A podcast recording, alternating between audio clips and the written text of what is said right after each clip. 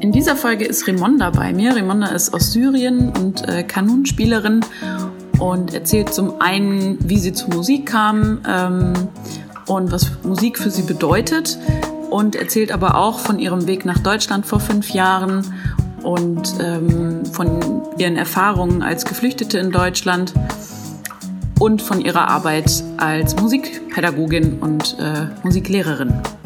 Am Ende der Folge gibt es noch einen Einspieler, wo ihr hören könnt, wie Ramonda Kanun spielt. Ganz viel Spaß damit!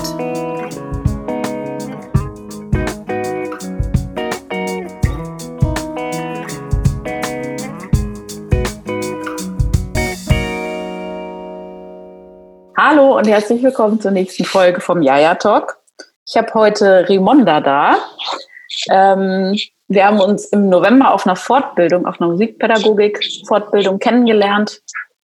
Und ich freue mich sehr, dass du jetzt hier bist und wir quatschen können. Herzlich willkommen. Dankeschön, Lea. Hallo. Magst du einmal sagen, wer du bist und was du so machst und dich ein bisschen vorstellen? Ja, ähm, ich heiße Rimonda Nana. Ich komme aus Syrien und äh, lebe in Deutschland seit fast fünf Jahren. Äh, in, ich bin 29 Jahre alt. Mhm. Ich habe in Syrien äh, Medizintechnik studiert und abgeschlossen. Und äh, nebenbei habe ich auch äh, Musik studiert an der Musikhochschule in Damaskus. Das heißt, du hast Medizintechnik studiert und nebenbei Musik? Ja, also beides ja. Studium. Krass. Ja, danke schön. ja, ich bin schon, ich studiere nur Musik und es reicht schon. ja, damals war ich jünger. das Leben war leichter. Ja. Ja. Ja, krass, cool. Und ähm, genau, ich habe dich ja als Musikerin kennengelernt und mhm. ähm, wirklich fantastische Musikerin. Magst du einmal erzählen, was dein Instrument ist? Weil ich glaube, sehr, sehr viele hier kennen das nicht. Mhm. Äh, das Instrument sieht äh, wie ein Hackbrett aus. Mhm. Ähm, das ist so Trapez, in Trapezform, äh, wird gezupft, hat 78 Seiten. je drei Seiten machen einen Ton. Mhm. Und ähm, so, man, äh, man zieht an den Zeigefinger, also an beiden Zeigefinger zieht man so einen Ring und da kommt so ein Plektron mhm. und äh, wird gezupft. Mhm. Damit. So ein bisschen vergleichbar mit einer Harfe, oder? Ja, kann man so das, sagen. Das halt ja. nicht steht, sondern es liegt. Ne? Genau, das liegt so wie auf einem Tisch. Genau. Mhm. Äh, ja, also ähnlich ist ja wie eine Zauberharfe so mhm. von, von der Form her etwas größer und äh, ja, mehr Seiten halt. Ja. Und wie heißt es? Kanun. Kanun, genau. Ich hatte es nämlich auch Kanun. schon wieder vergessen. Mhm. ja. Und seit wann spielst du das? Ähm, ja, seit zig Jahren so. Ich war sehr klein, so zehn, elf Jahre alt. Mhm. Seit echt langem. Ja. Und kommst du aus einer musikalischen Familie oder? Äh, ja, ähm, mein Vater ähm, hat sich selber äh, so äh, Lute, also Oud nennen wir das, hat sich mhm. selber das beigebracht. Äh, war manchmal so bei Privatlehrern, hat, äh, hat sich selber im Jahr, also im Alter von 35 das äh, gelernt und ähm, dann wollte unbedingt, dass seine Kinder das Musik lernen mhm. und ähm, hat mein, mit meinem Elternbruder äh, angefangen äh, der, mein Bruder hat Geige gespielt, mhm. jetzt leider nicht mehr. Und ähm, ja, äh, und äh, genau, und er wollte mit mir das Gleiche machen und da haben also meine Eltern das ganz früh angefangen, äh, so mit Musik lesen, Noten lesen und ja, spielen auch. Mhm. Und, ja, also ja, cool. mein Vater singt und, und spielt auch. Ja, Musik. Also habt ihr auch, bist du einfach mit, mit Musik und so auch dem Zugang dazu aufgewachsen. Genau, ja. ja. Cool. Und ähm, hast du dann die beiden Studiengänge gleichzeitig angefangen? Ja, also mit 18 hab, hatte ich mein Abitur mhm. äh, gemacht und äh, dann, ich wollte unbedingt Musik machen. Also das war, und ich immer noch meine Leidenschaft. Ja. Äh, und äh, ja, ich hatte im Abitur sehr gute Noten gehabt. Äh, ich wollte was anderes studieren als Medizintechnik, aber es ist so in Syrien, wenn man so gute Noten hat, dann darf man Medizin oder ähm, Ingenieur werden oder was weiß ich. Mhm. Und dann ähm, ja, haben meine Eltern gesagt, ja, es ist schade, dass du einfach so nur Musik studierst und du kannst mit diesen Noten ein, ein sehr gutes Studium machen. Und äh, ja, am Anfang war es so schwer, ja, ja. so beide äh, so richtig im Griff zu haben, dass ich, äh, ja, also äh, die Musikschule war auch sehr weit weg von, von, dem, von der Universität, waren beide in Damaskus, aber waren richtig weit. Mhm. Und äh, ja, ja, dann habe ich es dann gemacht, habe beide gleichzeitig gemacht. Ich habe auch danach angefangen zu arbeiten, also in der Zeit, wo, wo ich da ähm, auch mit, meiner mit meinem Abitur fertig war. Ja, mhm. so war es. Ja, Wahnsinn. Und mhm. war denn dein Plan, dann nach dem Studium eher in Richtung Musik zu gehen und das Medizintechnikstudium so als Sicherheit zu haben, falls es mit der Musik irgendwie doch nichts wird, dass du so eine Absicherung hast? Oder war schon der Plan, das Medizintechnische hauptsächlich zu machen und nebenbei Musik? Nein, das war das Erste, was du gesagt hast. Ja. Das war also das Medizintechnik ist Sicherheit, man bekommt einen festen Beruf und äh, genau, das war äh, so, dass ich äh, die zwei Studium abgeschlossen habe und ich neigte mehr dazu, äh, Musik zu, zu, ähm, zu spielen und zu unterrichten. Mhm. Und aber das Studium war natürlich, dass man immer auf der sicheren Seite ist. Mhm. Ähm, mit festem Beruf und eine dauerhafte Beschäftigung. Weil mit der Musik ist immer unterschiedlich. Man bekommt in, in einem Monat zum Beispiel drei, vier Auftritte und dann kommen drei, vier Monate, wo man gar keinen Auftritt hat. Dann ist man nicht so sicher. Mhm. Und das, das war einfach so, äh, finde ich auch von meinen Eltern schlau gedacht. Also es war nicht so, äh, war ja natürlich anstrengende Zeit, äh, dass ich die beide Studium äh, in derselbe Zeit gemacht habe und äh, ja, aber dann im Nachhinein habe ich festgestellt, dass es auch gut ist. Wobei ich habe mit Medizintechnik noch nicht was zu tun. ähm, ja, ich habe ab und zu mal ein bisschen äh, damit gearbeitet, Mhm. Aber mit Musik habe ich immer was gemacht. Also ja. seit, seit, seit langem wirklich Auftritte und so. Mhm. Und ähm, als du dann mit dem Studium fertig warst, hast mhm. du dann in Damaskus auch als Musikerin erstmal gearbeitet? Äh, ja, ich habe ähm, ich habe auch davor, also vor dem Abschluss habe ich auch äh, mit Musik gearbeitet mhm. und danach auch. Erstmal war ich so in äh, in Musikschulen für kleine Kinder, äh, so Musikprojekte und ja. ein paar Konzerte. Ähm, ich bin auch mehrmals nach ähm, nach Europa äh, geflogen und äh, ja, hatte ich auch Auftritte da gehabt. Cool.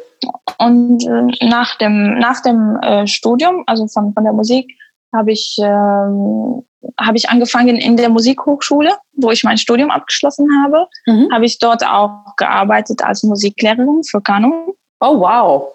Ja, und weiterhin auch immer die, äh, die anderen Musikschulen für Kinder und äh, die Musikprojekte, die ich ja davor auch gemacht habe. Ja, das heißt, du konntest einfach auch wirklich gut davon leben dann. Ja, ja, es war mein Hauptberuf. Mhm. Ja, und ich konnte ja davon gut leben, wirklich. Ja. Und was machst du jetzt hier? Jetzt arbeite ich in einer Musikschule äh, in Bonn mhm. Ähm, für musikalische Früherziehung und ähm, so ein bisschen äh, Einzelunterricht für Klavier. Mhm. Und äh, auch so äh, Gruppen für, für Musikinstrumente, dass die Kinder so die Instrumente kennenlernen, zum Beispiel Cajon oder Blockflöte oder so, ganz so die Grundkenntnisse von den mhm. Instrumenten. Und ähm, ja, äh, und ich mache Auftritte, Musikauftritte und bin bei, bei äh, Bands auch äh, fest Mhm. Ja, und wir machen Konzerte.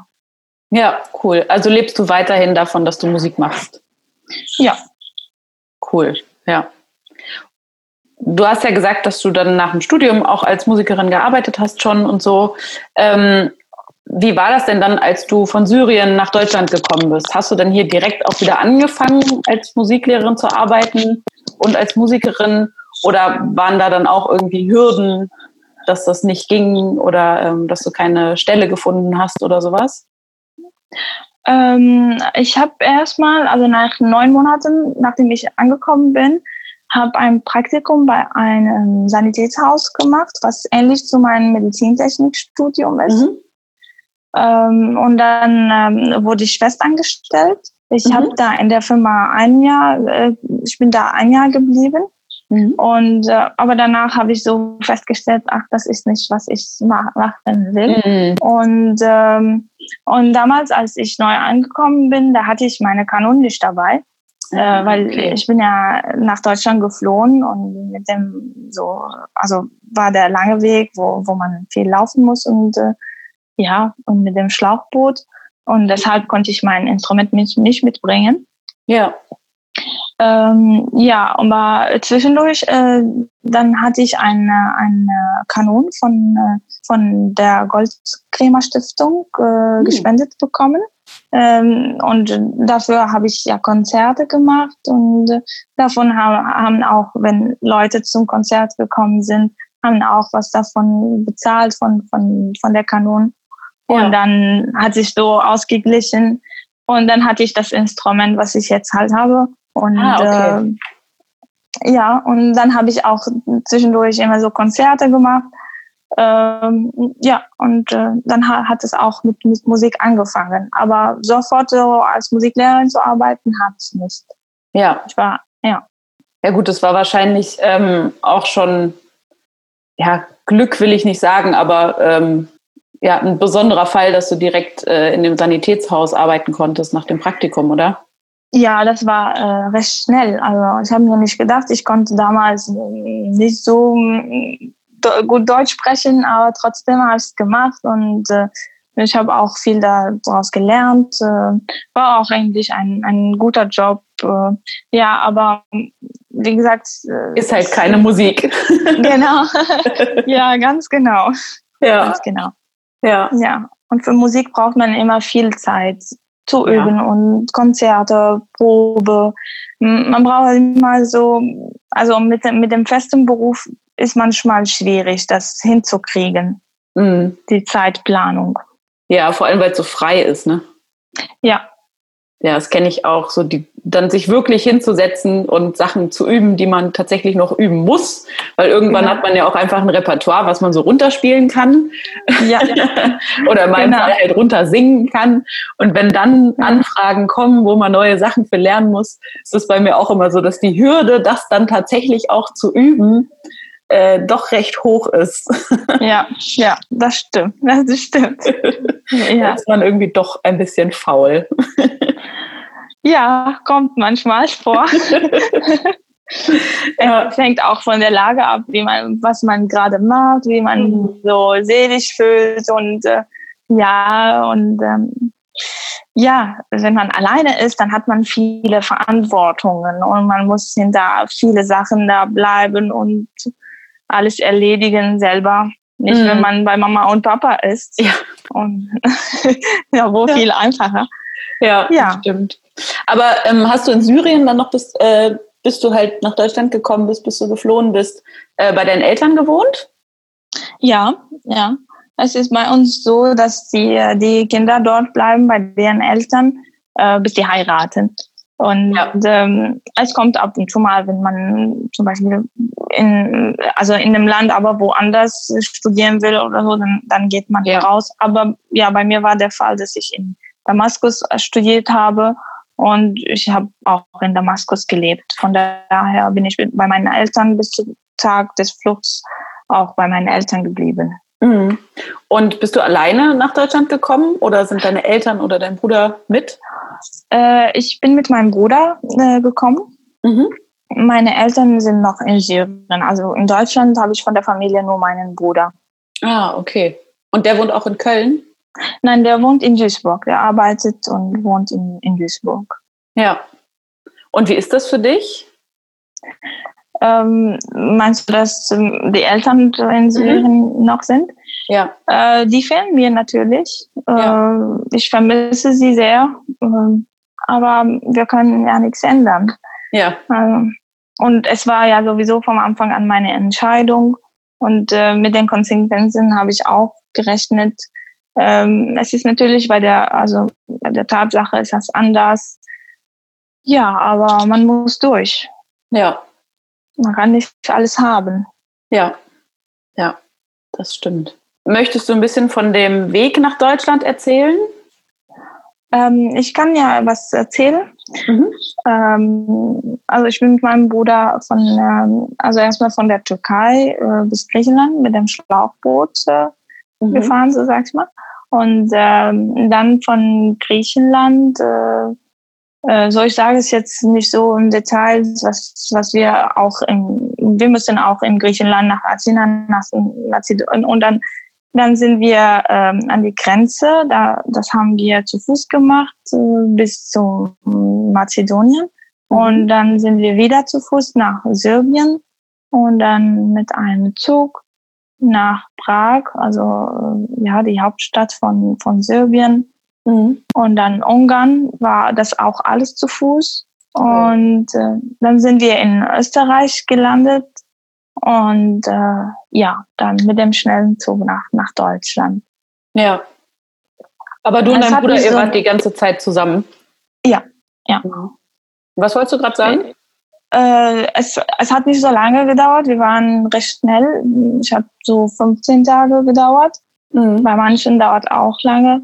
Ja, wir hatten so zu sagen Glück im Unglück, im Unglück. Aber Ja. es war auch ja erschöpfend und anstrengend, aber trotzdem es ging gut. Wir sind heil angekommen und äh, ja, wir haben auch unseren Weg hier gemacht. Mhm. Und ähm, wo seid ihr dann in Deutschland angekommen? Am Anfang sind wir im Unna Mhm. und dann sind wir in, danach ähm, äh, zu einem äh, Flüchtlingsheim. So, das war kein Heim, aber es war so wie eine ähm, Basketballhalle. Ja, Und so eine die- Sporthalle. Die, genau, eine große Sporthalle, die auch für äh, Flüchtlinge auch so ähm, äh, ausgestattet ist. Und äh, wir sind dort so einen Monat geblieben.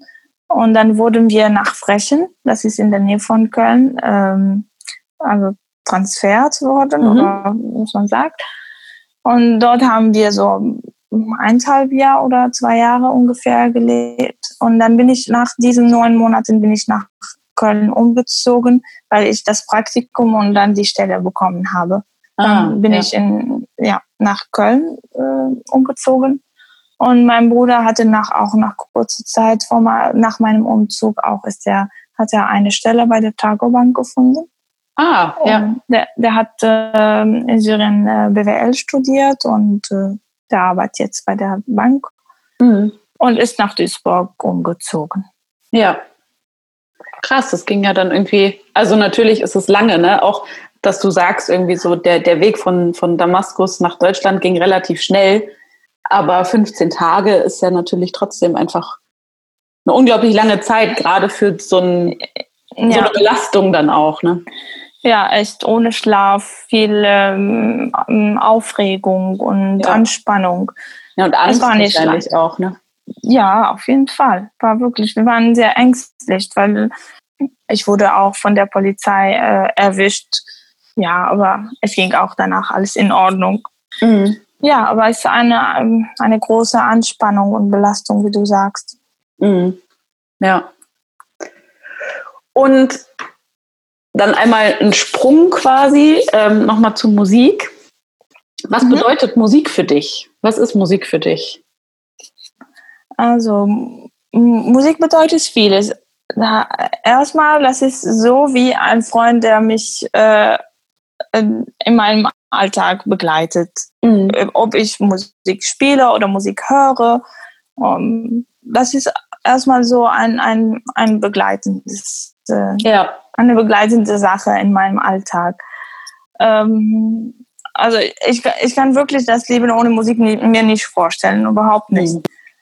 Ähm, das Zweite ist ja war auch eine Heilung für mich, weil äh, wir haben auch durch die Flucht und davor auch, äh, was wir in Syrien erlebt haben, war sehr heftig und viel. Mhm. Und ähm, die war eigentlich die Heilung, wo ich mich, wenn ich mich weg von, von, von dem Ganzen, das, was ich erlebt habe, äh, weg sein wollte, dann war die Musik mein, wo ich dahin gegangen bin und habe gerne gespielt, um die Ablenkung zu haben mhm. und meine innere Ruhe zu bekommen. Das ja. hat mir die Musik. Ja, so die Gedanken gegeben. mal abzuschalten, ne? Genau. Das, ja. Ja. Und das auch, das, äh, was ich auch davon lebe und, äh, ähm, und also die Musik einfach, die bringt mich hoch. Die, äh, deswegen stehe ich auf, auf einer Bühne und äh, mhm. ja, das, das ist viel bedeutend für mich. Ja. Und ist das auch so dein, deine Absicht, wenn du ähm, mit Kindern Musik machst, denen auch diesen Zugang zu ermöglichen? Ja, auf jeden Fall. Also, äh, dass sie auch lernen, dass Musik, auch wenn ich das in einer so einer Spielweise das mache, mhm. ähm, dass sie auch das, den Genuss dazu haben und mhm. äh, dass sie auch, wie sie mit den Instrumenten umgehen sollen. Das soll eine ganze so besondere Welt für sie sein. Mhm. Und äh, ja, versuche ich, dass sie das auch mitbekommen. Ja. Wie wichtig ja. die Musik ist für einen Mensch. Mhm. Ja, ich, ich finde das immer so spannend, weil ähm, mir geht das genauso. Ne? Ich habe natürlich nicht mhm. ansatzweise das erlebt, was du erlebt hast in deinem Leben. Ähm, ja. Aber alleine so dieses, wenn man einfach mal einen scheiß Tag hat und einfach irgendwie blöd drauf ist oder so und dann irgendwie, ja. für mich ist es halt Singen oder Klavierspielen, ähm, aber einfach so dieses Musik machen, weil dann kann man den Kopf mal abstellen oder auch sich einfach mit mhm. was ganz anderem beschäftigen, wo die eigenen ja. Gedanken gar keinen Platz haben, sozusagen. Ja. Wo man den Körper irgendwie so ein bisschen runterfahren kann und dann auch wieder eine andere, ja, nicht unbedingt eine andere Perspektive oder Sichtweise auf die Dinge hat, ähm, aber mal eine kurze Pause sich gegönnt hat. Ja, und mit etwas wirklich ähm, sehr, ähm, wie soll ich denn sagen, ähm, für das Gehirn ist die Musik wirkt ganz anders, als was wir denken. Mhm. Und äh, die macht viel mit uns aus. Mhm. Und das merkst du auch, wenn du ein, ein trauriges Lied hörst. Dann wie, wie, wie äh, affektiert die deine, deine Emotionen und Gefühle? Dann, mhm. dann macht sie viel aus, die ja. Musik, und kann, kann sich wirklich von einem Zustand zu einem anderen bringen. Ja. Das schafft sie, wirklich. Mhm. Ja, ja, es ist schon echt. Musik ist einfach toll. Stimmt. ja. Stimmt. Und ähm, genau, wir haben uns ja auf der, auf der Fortbildung von den Musician, oh, Musicians Without Borders kennengelernt, wo es mhm. um äh, Community Music ging. Und ähm, was war so deine Absicht, bei dem Workshop mitzumachen oder bei dem Seminar? Ähm, ich fand es auch gut, äh, dass man auch für seine Kenntnisse was äh, dazu lernt. Mhm. Ähm, meine Absicht war, ähm, also das war auch das, der, das, der große Titel war auch Musik mit traumatischer und äh, Geflüchtete und so. Ähm, nicht, weil das mich immer so anspricht, äh, aber das ist ein Teil auch davon. Mhm. Ähm, genau, also wie, wie Musik äh, am besten wirken kann, was wir damit auch machen können, wie können wir das äh, rüberbringen, wenn wir unterrichten, wenn wir Gruppen haben. Und solche Sachen waren mir mhm. wichtig. Also auch so Musik als Therapieform im Prinzip. Genau. Also ja. das ist immer so, äh, so ein Ziel von mir. Ich möchte gerne so die Musik als Musiktherapie machen. Mhm. Ja. Ja. Und ähm, hast du so Sachen aus dem, also von der Fortbildung schon benutzt? Ja, dadurch, dass ich auch viel mit Gruppen arbeite, mhm. ähm, dann habe ich auch so ähm, gelernt, was man sagen, besser sagen kann, wie kann man das äh, gut gestalten, wie man sich vorbereitet vor dem Unterricht. Ähm, ja, durch die, so die, die kleinen Übungen, die wir gemacht haben, mhm. ähm, fand ich auch sehr gut. Dann, ähm, was mache ich, wenn mir nichts einfällt? Und ja, äh, ja das, das ist so, ähm, das passieren auch Lehrer, das ist ganz normal. Ja. Ähm, ja, gerade so dieses, wenn man irgendwas vorbereitet hat und merkt, oh Gott, mit der Gruppe funktioniert das einfach gar nicht. Mhm, ja, ganz genau. Habe ich auch schon erlebt. Das ist so furchtbar, es ist so unangenehm, wenn man einfach merkt, oh Gott, alles, was ich mir gerade überlegt habe, wird mit dieser Gruppe nicht so funktionieren, wie ich mir das vorher ausgemalt habe.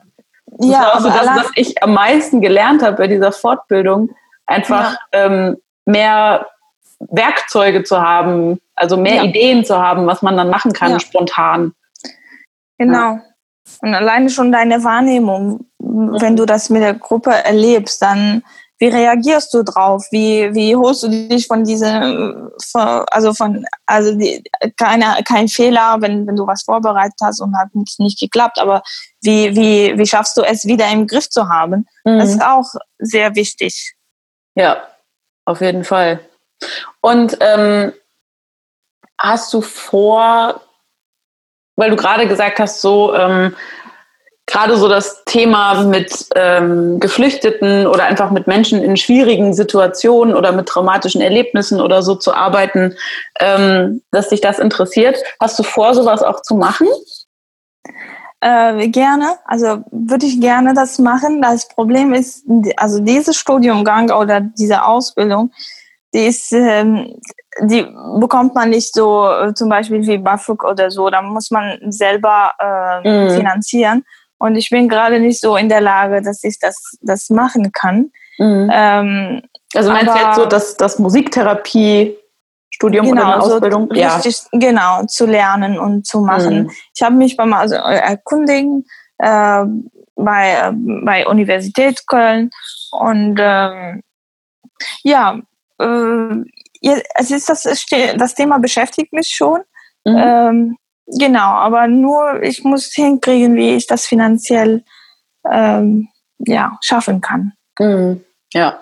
ja, ich habe auch mal geguckt, weil mich das auch total interessiert. Also einfach Musiktherapie als Berufsfeld auch. Ähm, ja. Und es ist ja irgendwie so, man kann eine Ausbildung machen, aber die kostet dann, mhm. glaube ich, 20 oder 30.000 Euro waren das. Ja. Für irgendwie zwei oder drei Jahre Ausbildung. Ja. Und ansonsten gibt es, glaube ich, nur als duales Studium, wo man nebenbei arbeiten muss und irgendwie auch schon, weiß nicht, ich glaube, ein Jahr in einer, in einer Klinik gearbeitet haben muss vorher und so. Also es ist echt, äh, es wird einem nicht leicht gemacht. Ja. Und deshalb habe ich noch nicht den Schritt gemacht, das mhm. einfach so zu machen, weil ich kann es mir noch nicht leisten. Ja. Und ja. Ja. Naja, auf der anderen Seite kann man ja auch ähm, ganz gut eben durch so Fortbildungen wie die, die wir jetzt gemacht haben, ähm, oder Workshops oder sowas, äh, sich das Wissen irgendwie auch aneignen. Ne? Ja, ja, aber es ist besser natürlich, weil also psychische Erkrankungen sind ja sehr kompliziert, also mhm. finde ich meiner Meinung nach. Ja, auf jeden Fall. kompliziert. Und äh, nicht, dass man ähm, ja Fortbildungen und äh, Workshops bringen auch äh, einem, aber es kann sein, dass es nicht das Richtige ist zu mhm. verwenden in dem in dem Moment, wo man mit mit psychisch Erkrankte arbeitet. Ja. Und deshalb finde ich ein Studium oder ein, eine Ausbildung wäre natürlich idealerweise viel besser, als dass man nur einfach die Workshops äh, an Workshops teilnimmt. Mhm. Und äh, ja, was besonders, also was, was bestimmtes für diese, für dieses Thema. Mhm. Ja, auf jeden Fall. Definitiv. Wie ist das für dich in Deutschland zu leben? Also was, was gibt es da irgendwie bestimmte Sachen, wo du, also wahrscheinlich war es erstmal irgendwie ein Kulturschock. ähm, und gibt es irgendwie bestimmte Sachen, wo du sagst so, boah, das ist einfach, das verstehe ich nicht oder das ist äh, total komisch oder so. Weil oft hat man das ja, wenn man irgendwo anders hingeht, ähm, dass es bestimmte Dinge gibt, wo man sich so denkt, so, was? äh, äh, ja, es, es war, äh, wie soll ich das sagen? Also dadurch, dass ich, dass ich in Europa damals war, mhm.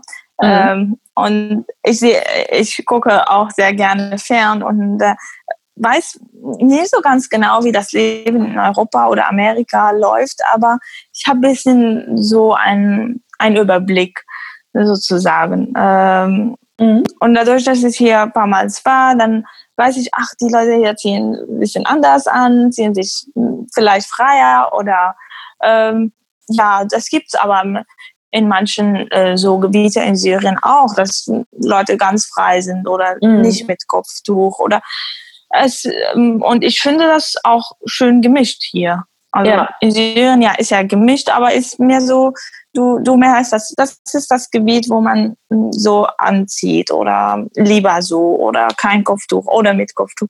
Das ist unterschiedlich. Das, aber hier siehst du mehr, mehr gemischt. Mhm. Ähm, ich fand das sehr schön. Also ich, ich lebe in Köln seit jetzt ungefähr vier Jahren und ähm, also es ist eine sehr große und offene Stadt. Ähm, manchmal kommen so, aber keine persönlichen Sachen. Ähm, aber man fühlt sich ja manchmal, ja, du siehst wie ein Ausländer aus. Du sprichst nicht, du sprichst mhm. ja Deutsch, aber nicht so akzentfrei oder fehlerfrei. Mhm. Ja, merkt man, aber also es war mir noch nie so ein, ein Problem gewesen, dass jemand so gesagt hat, ach, hier hast du Dativ und nicht Akkusativ oder so. Oder mhm. ja, es ist vollkommen in Ordnung. Also die Leute sind richtig offen hier. Ähm, ich war auch in Berlin, äh, da war für mich wirklich eine andere Welt. Also nicht wie in Köln, eine sehr, sehr große Stadt. Da kann ich sagen, ja auch, mein Gott, Berlin ist anders. Ja, äh, ja also ich, ich, ich fand das so, dass Berlin anders aussah und äh, ja, ein bisschen vielleicht die Leute sind anders. Ja. Und ja, aber trotzdem, also ich fühle mich wirklich wohl in Deutschland und, ähm, und ich finde das auch sehr gut, dass es, äh, ähm, also es, es sind auch viele Geflüchtete nach Deutschland gekommen. Äh, mhm. kommen aus unterschiedlichen Kulturen und so. Aber das gibt es immer ein, also geben und nehmen. Ähm, die Leute sind nicht hier umsonst und wie die anderen denken. Ja, mhm. die Flüchtlinge kommen hier und äh, ja, die nehmen Kindergeld, Arbeitslosengeld und, und so weiter. Nein, das ist auch, also für mich war das, also die, die Beziehung mit, mit dem Staat war so wirklich geben und nehmen. Ich weiß, am Anfang habe ich Hilfe gekriegt, habe ich das hier, Unterstützung von da. Ich habe auch gegenseitig auch was, was von mir auch gegeben, vielleicht von meiner Musik oder von meiner ja. Erfahrung. Das war ja. auch gut. Also ich fühle mich von, von dieser Seite auch sehr äh, glücklich und wohl. Ja. Gibt es noch irgendwas, was du noch erzählen möchtest oder noch sagen möchtest? Ähm, mir fällt nur eine Geschichte, aber die kannst du auch schneiden im Nachhinein. Es ist nur eine lustige Geschichte. Da ja. war ich äh, ganz, ähm, also äh, da habe ich bei, der, bei dem Sanitätshaus gearbeitet. Ja, und dann war immer so in Deutsch die, äh, die Ordnungsamt. Mhm. Und ich habe damals so, also Deutsch gesprochen, aber nicht alles verstanden. Und mhm. dann habe ich immer gehört, da kommen die Geier, gehen die Geier und sowas. Und dann habe ich verstanden, ach so, Ordnungsamt ist Geier.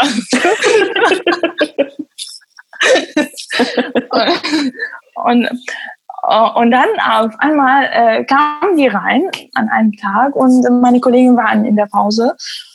Und die haben nicht gefragt, die von Ordnungsamt, äh, wem gehört das Auto? Ist ja von einem Kunde von, von, von euch oder so.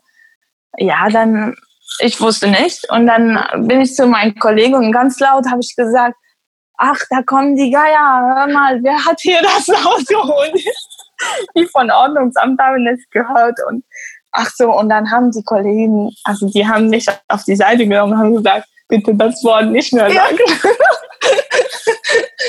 das heißt so und so und so. Oh mein Gott, was habe ich jetzt für einen Fehler? Ja, das war echt, ja, also war lustig, war, war lustig für meine Kollegin und war ein bisschen so, ein bisschen peinlich. Ja. Aber es ist halt passiert. Ja. Und wie haben die vom Ordnungsamt reagiert? Ich glaube, sie wussten, dass ich nicht so äh, Deutsch gut kenne. Und, ja. und ich so ganz harmlos, ah, äh, keine Ahnung, ja, die, die Geier sind da und mein. Ja, muss man manchmal auch erklären, was man meint. Genau. Ja. ja. Mhm. Ja, aber sowas passiert, glaube ich, allen, die irgendwie in ein ja. Land gehen, wo man die Sprache noch nicht gut kann. Genau. Genau. Dann habe ich meinen Kollegen gesagt, ihr solltet bitte, bitte, bitte auch achten. Ich habe ich hab mir alles auch dann, damals notiert und das Wort stand auch in meinem Wörterbuch. habe ich doch Ja, klar. da steht, ihr habt mir das beigebracht habe ich das, habe ich das mein Wörterbuch raus habe gesagt, guck mal, da habe ich hier geschrieben und da habe ich da, da, daneben auch geschrieben, die Leute, die Knöchel geben. Also, ganz, ganz richtig, ganz, ganz niedlich und naiv. also, ja. Mhm. Tja, passiert. Ja, das, was mir jetzt einfällt, ja, anders äh, so. Mh ja, schöne Erlebnis habe ich auch hier, sehr, wirklich sehr schöne Erlebnis. Hatte auch Möglichkeit mit äh, einem sehr berühmten äh, Komponist und äh, Kanonspieler, der aus der Türkei kommt. Mhm. Äh, der, äh, ich habe mit ihm in Berlin zusammengespielt mit, ein, mit einem Orchester. Mhm. Und das war auch ein schönes Erlebnis, ja. Wirklich. Ja. Und ähm, kann man irgendwie auf YouTube oder so Sachen von dir hören? Gibt es da Videos oder Aufnahmen? Ähm, also das Konzert, äh, was ich äh, in Berlin gemacht habe mit dem äh, Kanonlehrer der Göksel Baktaji, äh, das, das findet man auf YouTube. Das ist ähm, Al-Kafila heißt das. Äh, das ist so wie die Karawane auf äh, Deutsch übersetzt. Mhm. Ähm, das ist auch ein sehr, sehr hübsches Programm, finde ich. Da kommen Leute von unterschiedlichen Ländern, auch arabischen, und ja. die machen so wie eine, wie ein Tournee in, äh, entweder in Europa. Jedes Mal ist das andere Konzept. Das gibt's auf YouTube. Ähm, mhm. andere, andere Videos von mir. Ich habe eine, äh, eine Facebook-Seite jetzt mhm. ähm, unter meinem Namen. Und äh, da findet man auch ein paar Videos. Ich habe die ganz neu gemacht. Ich, die ist, glaube ich, ein oder zwei Monate alt.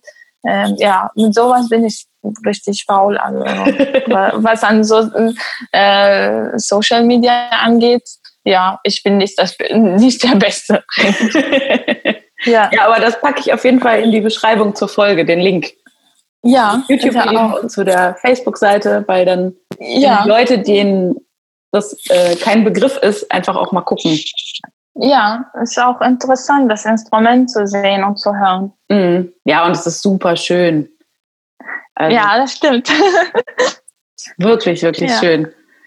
Wir haben einmal für alle, die, die jetzt zuhören, äh, bei dieser Fortbildung haben wir halt abends immer Jam-Sessions gemacht. Und ja. ähm, das war, das war auch wirklich toll. Weil mhm. wir waren eine ganz bunte Gruppe aus allen möglichen Ländern. Ich glaube, das weiteste weg war ja Australien, ne? Ja, ähm, und manche aus äh, Japan oder. Stimmt, aus Singapur. Ach so, ja, Singapur. genau, Singapur. Genau. Ja, aus Holland auch und mhm, Spanien und ja, Syrien. Ja, und aus Deutschland natürlich auch. Ja, genau. Und ja, war ganz interessant, ja, ein, ein sehr äh, wichtiger und äh, toller Umtausch. Mhm. Ja, auf jeden Fall. Ja. ja. Ja, genau. Und da hast du auf jeden Fall auch ganz viel gespielt und das war sehr, sehr, sehr, sehr schön. Dankeschön. Hat mir auch Spaß gemacht. Ja, ja, vor allem die, dieses Spiel, ähm, wo alle ein Instrument spielen sollten, was sie nicht können. und das ist so wiederholt. Aber trotzdem hat, hat uns wirklich Spaß gemacht. Und ja. dann auch die, die anderen gelernt. Also so, so, schnell Arabisch zu lernen ist das nicht. Und ja. trotzdem haben die anderen wirklich Arabisch gesungen. Ja, ja wir haben es zumindest versucht, sagen wir so. ja, war gut. Ja. Genau, und haben ganz viel getanzt und so. Ja, hm. war richtig spannend. Ja. Okay, dann danke ich dir sehr für das Gespräch. Es war sehr spannend. Ja, ich danke dir auch. Das war richtig äh, schön habe mich wohlgefühlt und äh, ja, danke dir. Ja,